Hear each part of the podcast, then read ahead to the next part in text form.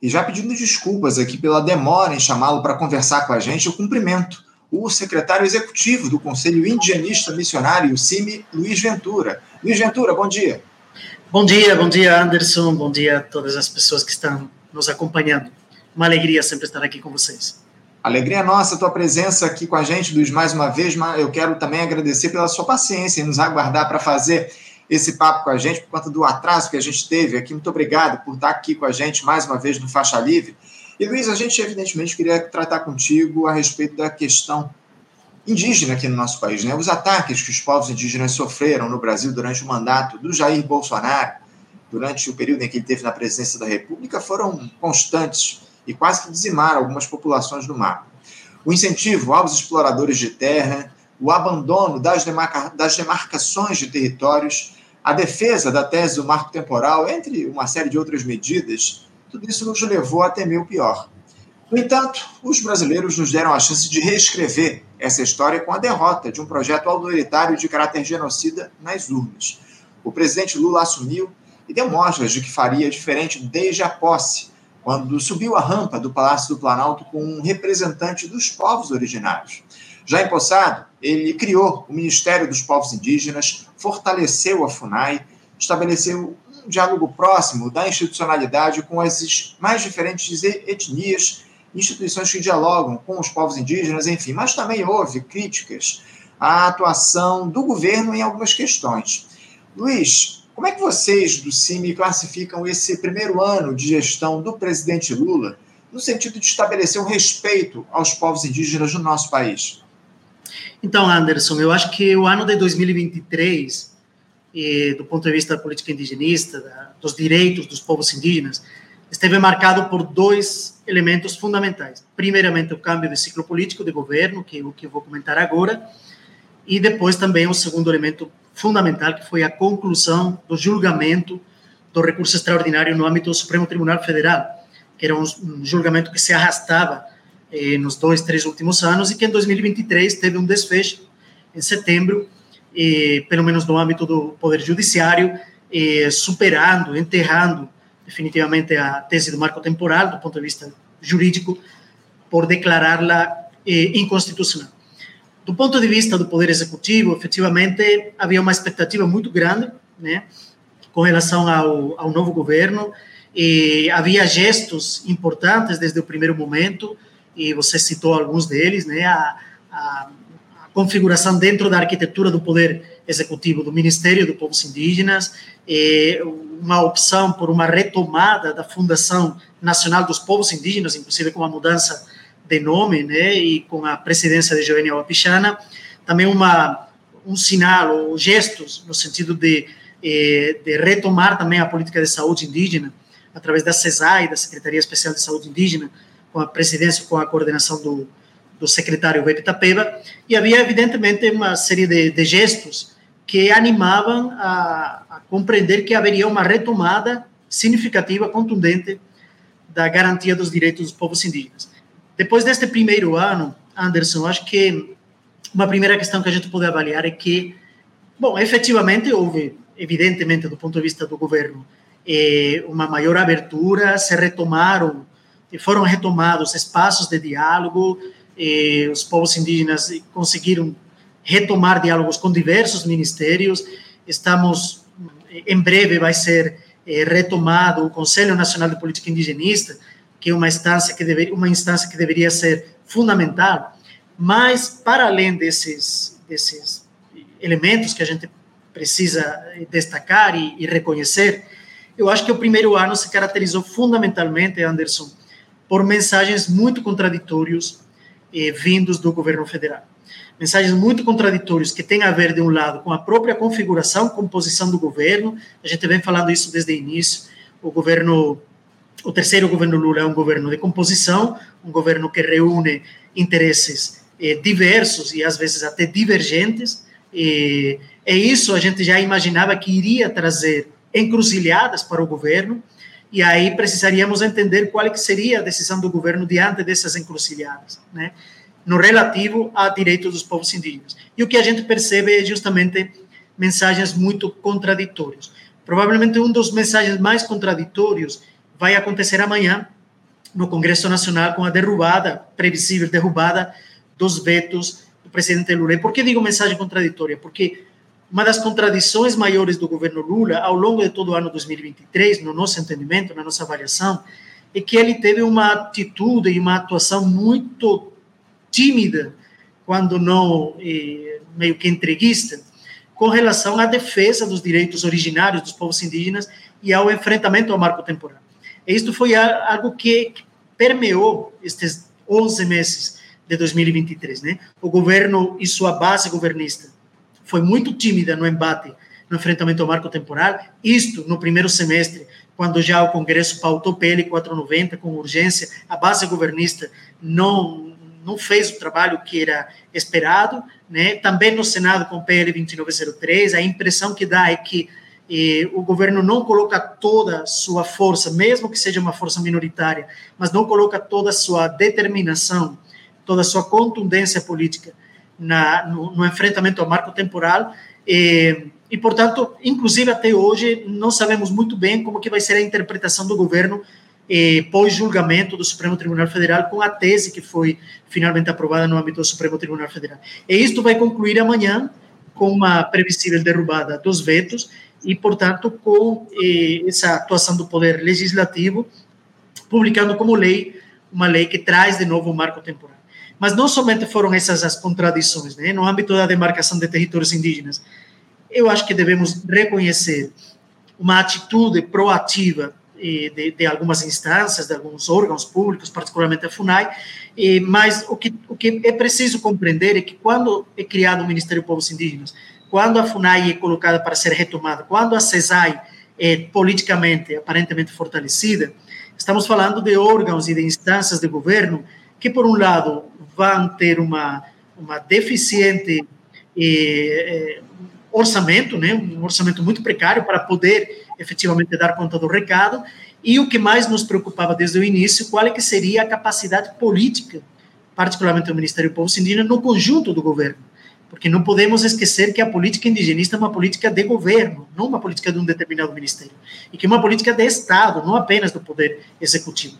E aí o que a gente percebe é que, em termos de demarcação, houve alguns avanços nas primeiras fases do procedimento administrativo de demarcação, que são aquelas que estão no escopo eh, da FUNAI, houve a criação de quase 30 GTs, ou, ou recriação de GTs para iniciar ou prosseguir os estudos de identificação. Houve avanços na identificação de alguns territórios, mas quando o procedimento administrativo segue o curso e vai, neste caso, para o Ministério da Justiça, ou inclusive para o último passo no, no âmbito do, da Presidência da República para a homologação, nós temos resultados muito aquém do esperado. Contradição também no, quando a gente fala de proteção territorial. O governo iniciou, se todos, todos nós lembramos, o mês de janeiro foi um mês que, por um lado, eh, foi muito clara que a violência contra os povos indígenas é uma violência estrutural ia permanecer. Nas primeiras semanas de janeiro houve atentados, assassinatos eh, no Maranhão, no extremo sul da Bahia, eh, tentativas no Mato Grosso do Sul, isso no primeiro ano de governo. E no primeiro ano de governo eh, veio toda a repercussão que teve em torno à terra indígena Yanomami, com o decreto de emergência sanitária e com o início da desintrusão do garimpo dentro da terra indígena Yanomami. Depois de um ano, o que nós temos que perceber é que eh, não conseguiram uma desintrusão absoluta do território Yanomami, inclusive o garimpo está retornando ao território Yanomami, portanto, a, a, no nosso entendimento, talvez houve uma falta de contundência, uma falta de determinação e de continuidade nas ações de, de proteção territorial do território Yanomami, e algo parecido aconteceu nos últimos meses com a terra indígena Pitereua, onde houve, inclusive, várias dificuldades até para iniciar o procedimento de desintrusão da terra indígena Pitereua. Lembremos que o território Yanomami, o território Pitereua e outros cinco territórios indígenas têm uma decisão do Supremo Tribunal Federal que obriga ao governo a iniciar de forma imediata a desintrusão. Isso muito nos preocupa, Luiz. Essas informações todas que você traz aqui para a gente, inclusive você meio que fez um resumo dos temas que a gente ia tratar aqui contigo no programa. E, e eu queria falar agora a respeito, na verdade, eu queria aprofundar um pouco a relação é, do Ministério dos Povos Indígenas com a realidade que está colocada. Você falou a respeito das expectativas que existiam, enfim. Mas é, eu acho que é algo que estava meio que no radar, pelo menos para quem observa a política real, eu acho que se deu, que era justamente a quantidade de recursos disponíveis aí para o Ministério atuar com mais força diante da necessidade de proteção de direitos dos povos indígenas. Uh, Luiz, os interesses dos grandes latifundiários, exploradores de terra, ainda se fizeram valer nesse sentido, mesmo com a criação do Ministério dos Povos Indígenas nesse primeiro ano de governo? Os interesses do, dos grandes latifundiários, os interesses do agronegócio, os interesses da mineração, os interesses das grandes empreiteiras, os interesses dos grandes projetos de infraestrutura permanecem instalados dentro do governo, permanecem instalados em determinados ministérios e aí onde que estavam as encruzilhadas das quais a gente falava, né? Em algum momento o governo ia ter que se posicionar, por exemplo, sobre o projeto da Ferrogrão, que tenta atravessar desde Sinop até a frente de, de Itaituba, no Rio Tapajós, e que era um projeto que está, neste momento, no âmbito do Supremo Tribunal Federal, é um projeto que povos indígenas eh, tinham manifestado sua oposição, porque vai afetar territórios indígenas, mas é um projeto que teve uma, uma eh, teve uma, um apoio né, por parte de representantes do governo federal. Mesmo mesma situação poderíamos falar do projeto de mineração no Baixo Rio Madeira, nos territórios do povo Mura, com relação a potássio. Né? Nós tivemos neste ano declarações de ministros do governo Lula apoiando esse projeto de mineração eh, que inviabilizaria a demarcação de dois territórios indígenas que estão em processo de reivindicação. Portanto, há encruzilhadas nas quais é, o, os interesses latifundiários, os interesses do agronegócio, da grande mineração, e também a, a perspectiva desenvolvimentista do próprio governo permanece e, por momentos, se impõe, se impõe, né? E não podemos esquecer que os dois primeiros governos Lula, eles se caracterizaram por um por uma atitude muito proativa no campo das grandes infraestruturas a serviço do, desses grandes empreendimentos e da, e da, e da política de exportação de commodities. Isso não mudou, no nosso entendimento, não mudou propriamente na própria percepção política do, do presidente. Né? Isso agora convive dentro do governo com o Ministério dos Povos Indígenas, convive com o Ministério do Meio Ambiente, que tenta trazer uma outra pauta, convive com o Ministério de Direitos Humanos, que tenta retomar uma política consistente de proteção aos direitos humanos, convive com o Ministério da Igualdade Racial, ou seja, há, uma, há, uma, há um convívio de interesses divergentes e nessas encruzilhadas, depois de um ano, o que nós, a, a conclusão que a gente que a gente tira de tudo isso aí é que os direitos dos povos indígenas, quando precisem ser sacrificados, aparentemente serão sacrificados. É isso que a gente percebeu em algumas atitudes do, do próprio governo federal e atitudes da base governista dentro do Congresso Nacional. Luiz, é, talvez um dos grandes desafios no início do governo, para além do 8 de janeiro, foi justamente lidar com a situação dos Yanomamis, como você já trouxe aqui para a gente, a invasão lá dos garimpeiros, um morticínio que estava colocado lá na terra Yanomami. Uh, você já trouxe aqui para a gente a informação de que parece que, após uma ação inicial para expulsão, desintrusão desses garimpeiros dos territórios, parece que eles voltam a ocupar aquela região. E eu queria que você falasse, aprofundasse um pouco mais esse tema que você já trouxe, inclusive, na tua primeira resposta. Como é que anda esse cenário? A Polícia Federal, o, o, as Forças Armadas abandonaram aquela região onde os Yanomami habitam lá no Tocantins, não, não é isso? O, o Roraima ou Tocantins? Eu sempre esqueço. Roraima. Roraima. Roraima. É, os Yanomamis estão protegidos nessa, naquela região nesse momento ou os invasores, os garimpeiros voltaram a dominar aquela região após uma ação inicial do governo federal? O que os próprio, que o próprio povo Yanomami, o que as comunidades indígenas relatam, é isto desde o mês de julho e até hoje, é que efetivamente a, as principais problemáticas permanecem. Nós devemos lembrar que em janeiro o governo tomou duas decisões que, no nosso entendimento, eram decisões corretas. Uma delas era um decreto emergencial no campo da saúde indígena, com redobrando esforços para, de um lado, atender toda a emergência sanitária que tinha sido eh, que tinha sido eh, recrudescida, né, acirrada durante os últimos cinco, seis anos com o aumento do garimpo e com o abandono da política de saúde indígena dentro do território Yanomami. Essa foi uma das medidas adotadas pelo, pelo governo federal. E a outra medida, que na verdade responde a uma decisão do Supremo Tribunal Federal, era o início da desintrusão do garimpo dentro da terra indígena Yanomami. Pois bem, o que, que a gente pode avaliar? E, do ponto de vista da saúde indígena, houve, sem dúvida, esforços, né? houve dedicação, pessoas qualificadas e se, se dedicaram, houve, foi criada uma arquitetura institucional com o COE, que tentou eh, dar conta do recado, mas o que, o que nós entendíamos desde o início é que, para além da, da atuação emergencial, que era fundamental, o, o horizonte devia ser fortalecer o próprio Distrito de Saúde Indígena Yanomami para que pudesse retomar eh, a atenção primária nos territórios, a atenção mais próxima das comunidades, para poder melhorar os indicadores que nesse momento existem. Eu acho que continuamos com muitos desafios nesse campo, apesar de esforços, apesar da dedicação de pessoas qualificadas, eh, mas o que, o que chega para nós é que ainda eh, vai ser preciso manter uma contundência maior, uma consistência maior nas medidas e, sobretudo, focar no fortalecimento do Distrito de Saúde Indígena Yanomami, se queremos retomar uma política de atenção primária próxima às comunidades, próximas aldeias.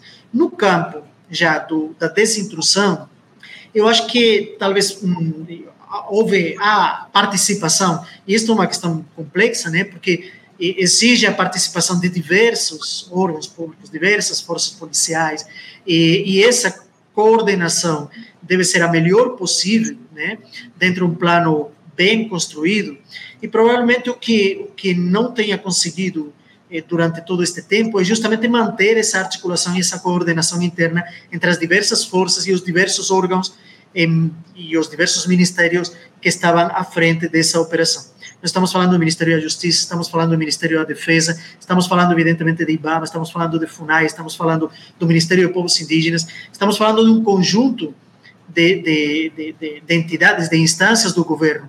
E o que a gente percebe é que, talvez desde o início, e por parte de alguns ministérios, havia uma impressão de que a operação de desintrusão seria algo eh, razoavelmente rápido e, e simples, confiando na saída voluntária dos, dos garimpeiros e que com isso eh, o problema seria praticamente resolvido. E talvez houve uma diminuição na vigilância de manter eh, medidas absolutamente fundamentais, como é o controle do espaço aéreo. Né? Nós tivemos até duas, três semanas atrás eh, notícias de eh, aeronaves de garimpeiros sobrevoando o território Yanomami. Portanto, isso já está e deixando muito claro para nós que o controle do espaço aéreo não está sendo o rigoroso que a situação exige. E as notícias é que garimpeiros estão retornando para o território Yanomami. Portanto, exigia por parte do governo, continua exigindo por parte do governo, um plano de desintrusão com a participação coordenada de diversos ministérios, de diversas forças policiais e com uma projeção de continuidade até concluir efetivamente a desintrusão do garimpo. Nós estamos falando da realidade do garimpo na terra indígena Yanomami muito complexa, com participação de atores muito diversos, e com participação de atores de, de, da classe empresarial e política, da elite política empresarial, é muito grande dentro do Estado e fora do Estado, e, portanto, exigia uma contundência, uma determinação do governo que, no nosso entendimento, não foi suficiente, a que foi colocada, e no final do ano 2023 estamos com notícias do retorno do garimpo ao território Yanomami. Muito grave, muito grave tudo isso que você traz para a gente, o Luiz, essa retomada aí dos, dos garimpeiros lá no território Yanomami em Roraima. Eu queria falar contigo também a respeito da FUNAI, né, o, Luiz, porque o governo Bolsonaro fez promover um verdadeiro desmonte da Fundação Nacional é, dos povos indígenas, na verdade, transformou a FUNAI numa, numa entidade anti-indígena, para resumir aqui o que foi a atuação do Bolsonaro ao longo do último período. O Lula tentou revitalizar o órgão, nomeou a Joênia Wapichana lá, na verdade, a ministra, é, a ministra Sônia Guajajara nomeou a Joênia Wapichana na FUNAI. Como é que foi a atuação do órgão da FUNAI ao longo desses quase 12 meses de, primeiro, de terceiro mandato do presidente Lula, depois de todo o retrocesso que houve aí em relação à Fundação Nacional dos Povos Indígenas, o Luiz? Então, Anderson, ontem justamente a FUNAI celebrava os 56 anos né, de, de da, da, entidade, e isso serviu um pouco para fazer esse balanço desse primeiro ano eh, da FUNAI dentro do governo Lula, do terceiro governo Lula. Eu acho que eh, a FUNAI, exatamente como você falou, eh, em janeiro de 2023, estava absolutamente sucateada, estava desaparelhada, e com muitos servidores e servidoras muito desanimados, ou inclusive que tinham abandonado a, a instituição, e sem nenhum orçamento contundente, né, para poder dar conta do recado. Essa era uma situação que, inclusive, as pessoas que entraram para assumir a coordenação da FUNAI sabiam perfeitamente. A partir daí, eu acho que houve, quanto sim, também reconhecemos isso, houve alguns avanços, particularmente, como eu falei antes, no procedimento de, administrativo de demarcação. Se algo avançou, avançou dentro das fases que são responsabilidade da FUNAI, né?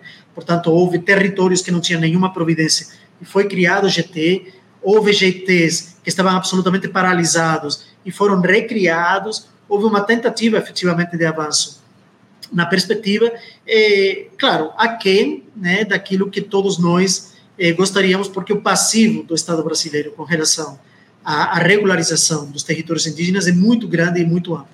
Houve uma, uma, um trabalho intenso durante todo este ano e, para conseguir é, um concurso que permitisse né, trazer um quadro maior para dentro da FUNAI para poder eh, dar conta do recado que estava aí. Portanto, eu acho que há dentro do dentro do, do, do que significou este ano 2023 houve ações de tentativa, né, tentativa de avanço dentro da entidade da FUNAI e nós reconhecemos isso. Porém, claro, evidentemente, reconhecendo também as limitações que existem e algumas das inércias que ainda vem do, do período anterior, nós encontramos lá na ponta ainda coordenadores e coordenadoras regionais ou equipes de base de CTL com muita dificuldade de, de, locomoção, de ida para as aldeias, dificuldades que não somente têm a ver com a possibilidade ou não de recursos, mas também, inclusive, com procedimentos burocráticos internos dentro da FUNAI que ainda não foram subsanados e que impedem uma ação muito mais proativa, muito mais rápida, muito mais célere por parte dos servidores que, estão lá na ponta. Lamentável, lamentável. Ô, ô Luiz, para a gente fechar aqui o nosso papo, tratar talvez da questão mais sensível aí, referente aos povos indígenas nas últimas décadas. Essa é a grande verdade, que é justamente essa discussão do marco temporal, algo que vem aí se arrastando lá no Supremo Tribunal Federal já há alguns anos os magistrados consideraram inconstitucional a tese de que os indígenas só poderiam ter a posse dos territórios que estivessem ocupados até a promulgação da Constituição Federal de 1988. Só que o Congresso reagiu de pronto e aprovou um projeto que regulamenta o marco temporal. O presidente Lula, como você muito bem colocou aqui com a gente, inclusive, vetou boa parte dessa lei e os vetos devem ser analisados aí é, pelo Congresso no dia de amanhã. Os parlamentares devem se debruçar sobre essa questão. Eu queria te ouvir, ô Luiz, a respeito dessa discussão do marco temporal no Supremo, porque é um tema que ainda precisa ser definido lá no, no STF, a discussão ainda não foi encerrada, não foi esgotada essa discussão, é, por mais que haja acordo em relação à inconstitucionalidade da tese e também sobre a análise desses vetos, né, ô, ô Luiz? Você já adiantou aqui para a gente que, é o que tudo indica, o Congresso deve derrubar esses vetos que foram colocados pelo presidente Lula a respeito do projeto aprovado pela Câmara e pelo Senado. Uh, fala um pouquinho a respeito disso, os interesses que estão envolvidos e, e se o governo, na verdade, se a gestão Lula tem estabelecido uh, um embate político no sentido de, de questionar essa derrubada dos vetos lá no Congresso. Então, Anderson, assim, por partes, no âmbito do Supremo Tribunal Federal, o julgamento concluiu no dia 27 de setembro com uma tese eh, composta por 13 pontos, né? Estamos aguardando a publicação do acórdão, até a publicação do acórdão a gente não pode se manifestar, e depois do, da publicação do acórdão ainda virá a fase de eventuais embargos e, e tudo mais. Mas, e, em tese, o Supremo Tribunal Federal e, considerou inconstitucional a tese do marco temporal, e isso por ampla maioria, por nove votos a, a dois, né? E, os dois votos de, dos ministros que a gente já imaginava que votariam a favor do marco temporal. E, um, o, que, o que acontece é que o Supremo Tribunal Federal, além de, de, de frisar isso, firmar esse entendimento, o que é uma vitória por parte dos povos indígenas, eh, que deve ser muito destacada, né, custou muito, né, muita mobilização e muito trabalho por parte dos povos indígenas e seus aliados, mas o Supremo Tribunal Federal também abriu, dentro dessa tese, outros elementos que nos preocupam, particularmente o reconhecimento da indenização prévia, inclusive por terra nua, para ocupantes não indígenas que, de boa fé, poderiam demonstrar a existência de títulos eh, concedidos pelo Estado eh, em momentos, em algum momento da ocupação.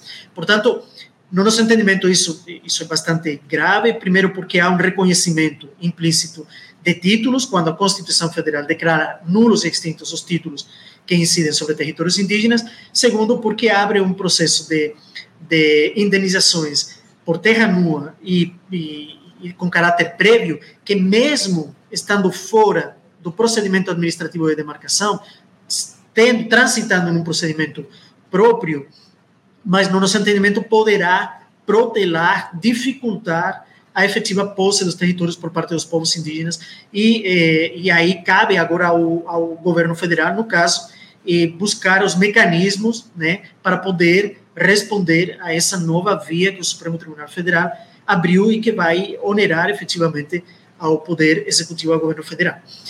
No, no âmbito do Poder eh, Legislativo, do Congresso Nacional, você falava no início da nossa conversa que eh, a gente tinha conseguido superar o, um projeto autoritário e genocida com a eleição eh, do governo Lula. Mas, de alguma forma, também esse projeto autoritário permaneceu no Congresso Nacional.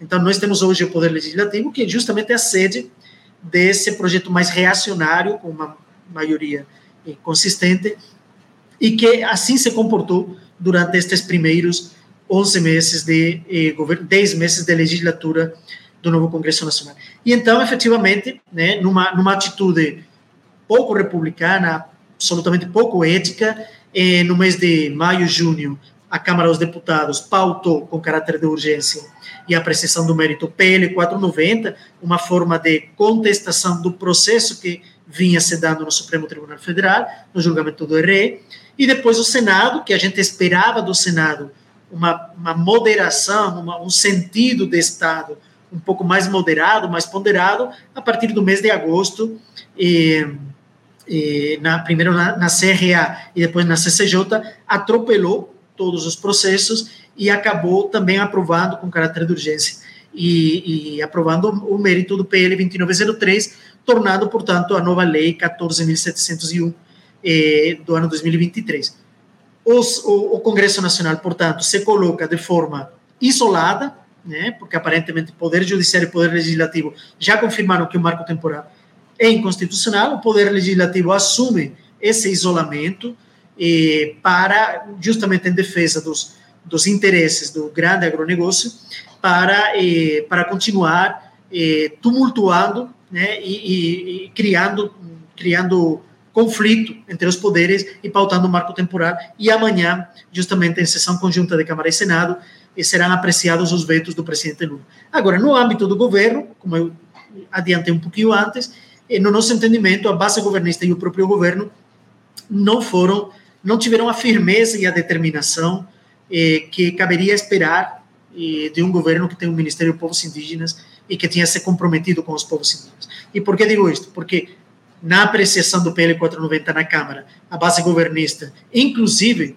tentou né, convencer o Supremo Tribunal Federal para retirar de pauta o julgamento, uhum. e, no nosso entendimento, isso era jogar contra né, os interesses dos povos indígenas, claramente.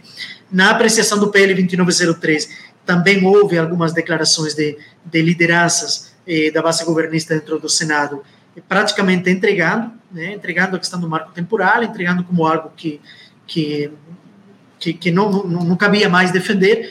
Nós devemos lembrar que o governo federal, em nenhum momento até hoje, eh, revogou o parecer 001 da AGU. Né? Isto foi algo que foi solicitado desde o início do governo eh, pelo movimento indígena, pelos aliados, porque isso seria, significaria uma mensagem eh, absolutamente firme né, e política aos outros dois poderes de que o poder executivo estava comprometido com a derrubada do marco temporal e, portanto, o que cabe agora é, é ver como que vai ser a reação, né? Terá que ter uma reação do movimento, movimento e de seus aliados eh, após da previsível aprovação amanhã do, da lei que vai tentar tornar lei o marco temporal. Portanto, eh, faltou determinação por parte do governo, demorou o Supremo Tribunal Federal em concluir o julgamento e ainda abriu novos problemas com a questão da indenização, porém, celebramos a derrubada do marco temporal no âmbito do Poder Judiciário por inconstitucional e no âmbito do Poder Legislativo o que temos é eh, o espaço institucional onde o projeto autoritário pretende permanecer e sem Houve, houve avanço, sem dúvida alguma, Luiz, mas como você muito bem coloca, limitações provocadas aí por essa gestão de ampla aliança que temos no Palácio do Planalto, um Congresso extremamente reacionário, acima de tudo, que defende os interesses da alta burguesia aqui no nosso país, dos grandes detentores, dos grandes latifundiários, enfim.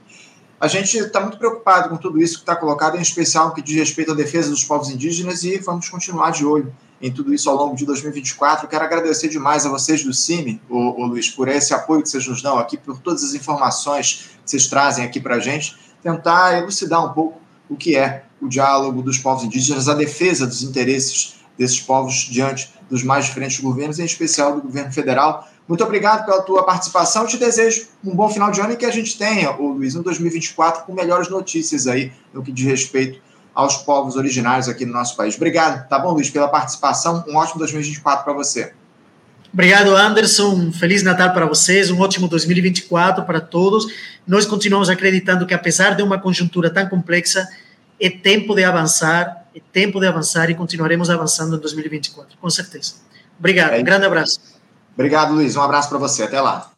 Conversamos aqui com Luiz Ventura. Luiz Ventura, que é secretário executivo do Conselho Indianista Missionário CIMI, falando um pouco sobre as dificuldades que os povos indígenas atravessaram, enfrentaram ao longo de 2023. Nós tivemos avanços aí no que diz respeito à questão do marco temporal, a tese aí que foi negada lá pelo Supremo Tribunal Federal, mas um Congresso extremamente conservador no que diz respeito a isso, a esse tema, né? Aprovou um projeto que mantém a tese, que estabelece essa tese, enfim, uma, uma decisão aí que deve ser confirmada no dia de amanhã a partir da análise dos vetos do presidente Lula a essa lei e que, evidentemente, vai acabar no STF mais uma vez. É a grande questão. Gente, quero agradecer demais a presença de vocês aqui na edição de hoje. Muito obrigado pela audiência. Não esqueçam de deixar o like de vocês aqui no nosso programa, na nossa transmissão. Comentem aqui a nossa, o nosso, a nossa live, enfim. Enviem aqui a nossa transmissão para outras pessoas a partir dos aplicativos de troca de mensagens. Essa interação é muito importante para que Faixa Livre avance nesse projeto em defesa da classe trabalhadora. E queria lembrar que amanhã, a partir das 8 da manhã, estaremos de volta com mais uma edição do nosso programa diretamente aqui no nosso canal no YouTube, o Faixa Livre. Desejo a todos um ótimo dia, uma ótima quarta-feira e amanhã, a partir das 8, estaremos aqui com mais um Faixa Livre. Um abraço, até amanhã. Você, ouvinte do Faixa Livre, pode ajudar a mantê-lo no ar faça sua contribuição diretamente na conta do Banco Itaú. Agência 6157. Conta corrente 99360, dígito 8.